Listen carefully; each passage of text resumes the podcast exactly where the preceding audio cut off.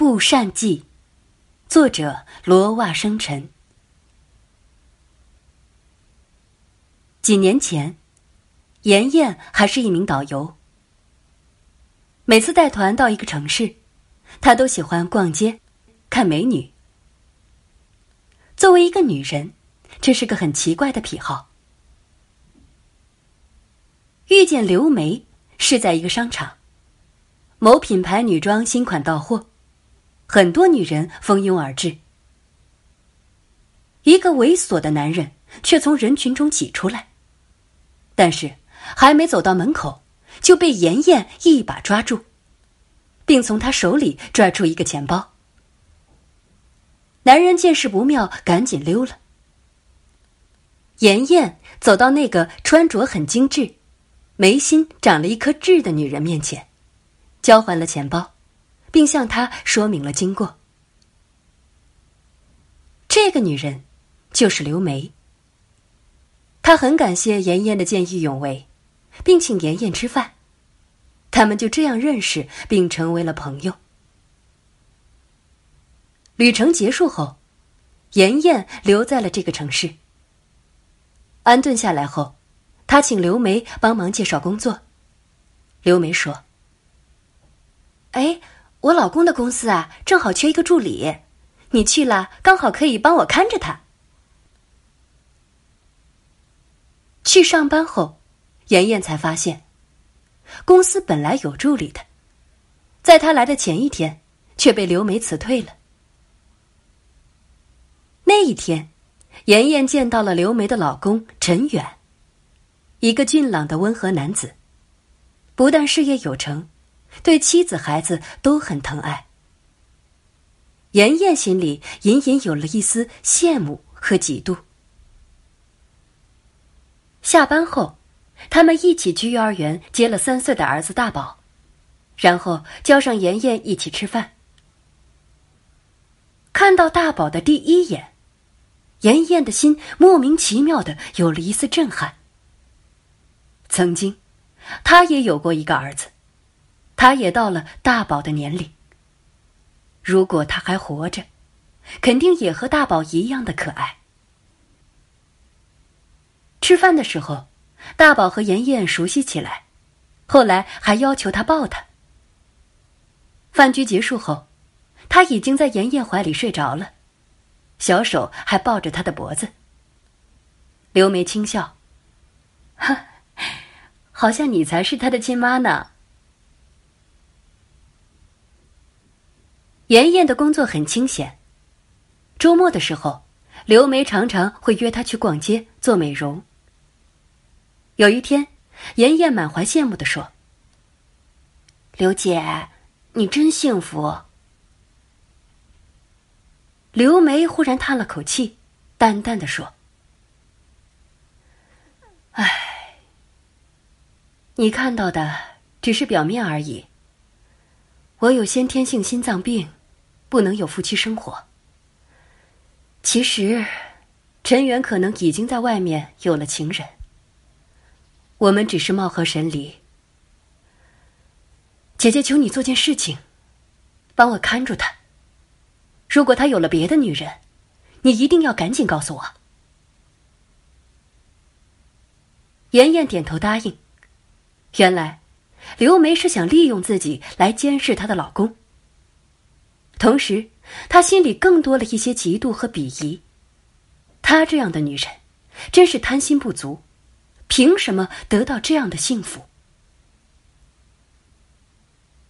大宝家长会的时候，陈远出差，刘梅打电话给妍妍：“哎，小燕啊，我正和朋友打牌呢，你替我去吧，就说是大宝的小姨。”开完家长会。妍妍带大宝去吃肯德基，又哄着他睡觉。孩子果然甜甜的喊他小姨，还说妍妍比他妈妈好。刘梅说她很孤独，没有工作，和老公也没有共同语言，所以更多的时候，她都是在牌桌上度过的。那是她唯一的乐趣，她可以打上三天三夜不起来。陈远应酬和出差的时候，妍妍成了大宝的兼职保姆，接送他去幼儿园，带他吃饭，去游乐园。大宝越来越喜欢妍妍，甚至要求夜晚搂着她的脖子才能入睡。刘梅索性收拾了间客房，让他直接住进了他家。陈远赶了最早一班飞机回来，因为那天是他们的结婚纪念日。他为了给刘梅一个惊喜，提前让妍妍帮他在西餐厅订好位置，然后给刘梅打电话。谁知刘梅早就忘记了这个重要的日子。他在电话那边不耐烦的说：“哎呀，我这边正输了五千呢，晚上你带大宝去吃饭吧。”别烦我了。然后飞快的挂断了电话。陈远非常失望。下班后，他独自去接了大宝，茫然的不知道该去哪儿吃饭。恰好大宝非要吵着和小姨一起，他只好把妍妍叫了出来。他们一起回家，妍妍在厨房做饭，他在书房整理文件。大宝在客厅玩小火车，气氛非常的融洽。当一桌热气腾腾的饭菜上桌后，大宝兴奋的大叫说：“哇，好久没在家里吃饭啦！”妍妍看见陈远眼角有了微微的湿润。那天晚上。把大宝哄着睡下后，妍妍和陈远谈了很久。妍妍告诉他，她曾经爱上一个男人，为他差点把命都搭上了。结果，他却临阵脱逃，在家人安排下去了外国。从此，妍妍对感情失去了信心。陈远也很苦闷。他说：“刘梅在他最落魄的时候，毫不犹豫的嫁给了他，因为他身体不好，所以他尽量迁就他。但是，刘梅却觉得这是他在外面有了人的心虚表现，并且对家和孩子都不管不问。那一刻，妍妍感到有些心疼。他想，刘梅真是不知好歹。”就算陈远真有了别的女人，也是他活该。第二天，陈远临近会议的时候，才发现衬衣上掉了一颗扣子。去买一件新的已经来不及了。恰好妍妍的手袋里备了针线包，他立刻拿出针线帮他缝上。打结后，他凑过去用牙把线头咬掉。这时，拎着购物袋的刘梅突然推门进来了。一瞬间，他们三个人都愣住了。妍妍还没回过神，刘梅已经冲过来甩了他一巴掌，然后对他大打出手：“你这个狐狸精！我对你那么好，让你帮我看着老公，没想到你却把他偷了！”公司其他人听到动静。纷纷围到门口看热闹，陈远只得强行把刘梅拉走。陈远安排司机送妍妍去医院包扎，所幸只是胳膊被抓伤了几道伤痕。晚上，陈远跑过来看妍妍，一个劲儿的道歉。这时，陈远的手机响了，刘梅在那边咆哮着。我知道你去了那个狐狸精那里，大宝吵着要爸爸，你还不给我滚回来！电话那头传来大宝哇哇大哭的声音，还有刘梅噼里啪啦的巴掌声和斥责声。这个愚蠢的女人，以为用这种蹩脚的方式能把老公逼回去，却不知道这样只能让她更厌恶。一个小时后，陈远把大宝抱到了妍妍的住处。他的额头有伤，看来回去后又有了一番争斗。把大宝哄睡后，他们互相凝视对方。妍妍知道，这一刻终于来临了。妍妍伸手抱住他，双手像藤蔓一样攀了上去。第二天早上，他们醒在淡黄色的黎明里。陈远很愧疚，但是妍妍什么都没说，什么都没要求。他为他们父子做好早餐，送大宝去上学的时候，他轻轻对陈远说：“最近我不方便去上班了，就全心照顾大宝吧。”陈远点头，然后。他终于下了决心似的说：“小燕，你愿意大宝以后一直都跟你生活在一起吗？”妍妍微笑着说：“啊，我喜欢这个孩子，他也喜欢我。”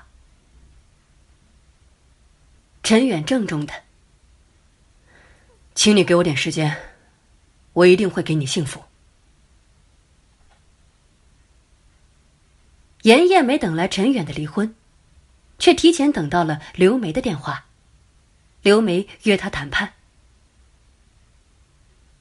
他们平静的面对而坐。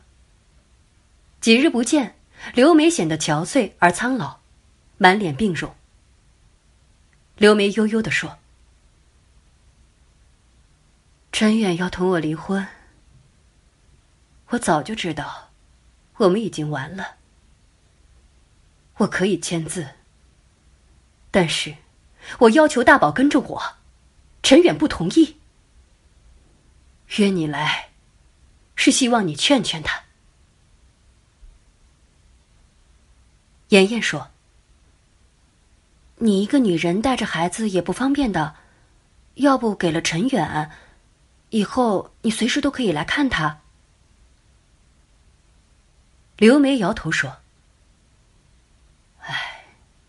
事到如今，我也不怕你知道。我的心脏病让我无法生育。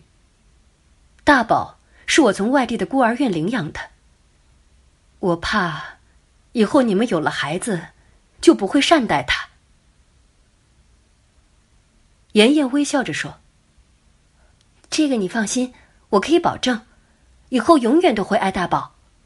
如果你放弃孩子，我可以让陈远多分一百万给你。”刘梅很吃惊：“你宁愿用一百万换这个和你没有任何关系的孩子？你用什么来保证永远对他好？”妍妍沉默了一会儿，从手袋里拿出一份医院的检查单，上面注明她由于子宫受创，以后永远都不能生育。刘梅呆呆的看着他。轻轻吐了口气，说：“我会立刻签字，同时也把我的那份财产都留给大宝。”刘梅走后，妍妍一个人坐在那里想了很久。妍妍没有告诉刘梅，其实大宝是她的亲生儿子。三年前。还在另外一个城市的她遇人不淑，未婚先孕，并在生产时大出血，差点要了命。但是那个男人却为了前途去了国外。妍妍在心灰意冷之余，把孩子送去了孤儿院。后来，强烈的母爱又让妍妍返回。但是工作人员却告诉她，孩子已经被一个女人领养了。那个女人外地口音，唯一的标志是眉心有一颗痣。后来，妍妍便选择做了导游，去不同的城市，只是为了寻找她的孩子。当妍妍看见刘梅，并暗自查到她就是那个女人后，便一步步接近。陈远开始只是他的道具和棋子，但是。没想到，却在刘梅的多疑和误解中，让他们真的产生了感情。和陈远结婚后，大宝也改口叫妍妍妈妈。妍妍没有告诉任何人其中的真相。三个月后的一天，陈远忽然告诉妍妍：“刘梅死了。”从一直负责他的医生那里得知，一年前，刘梅就已经知道自己不久于人世了。但他一直隐瞒着，从来不肯把这个痛苦带回家里。想起最后一次见到刘梅，她苍白憔悴的病容，妍妍忽然觉得，这一切并不仅仅是他的阴谋。也许。刘梅一开始就在为陈远和大宝寻找后辈。他故意整日打牌，为他们创造机会，故意同陈远吵闹，让他厌倦。甚至在最后，他还把所有的财产都留给了大宝。那一瞬间，妍妍的心里布满了无以言说的感动和悲伤。走出你控制的领域，却走进你安排的战局。我没有坚强防备，也没有后路可以退，想逃离你布下的陷阱，却陷入了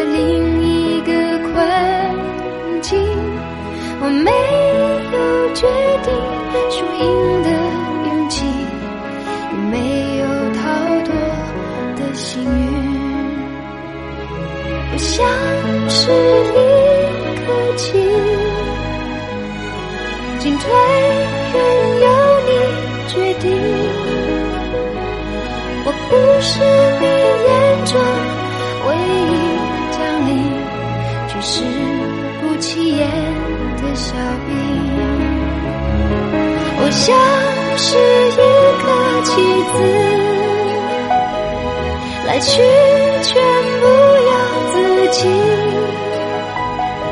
几手无回，你从不曾犹豫，我却受控在你手里。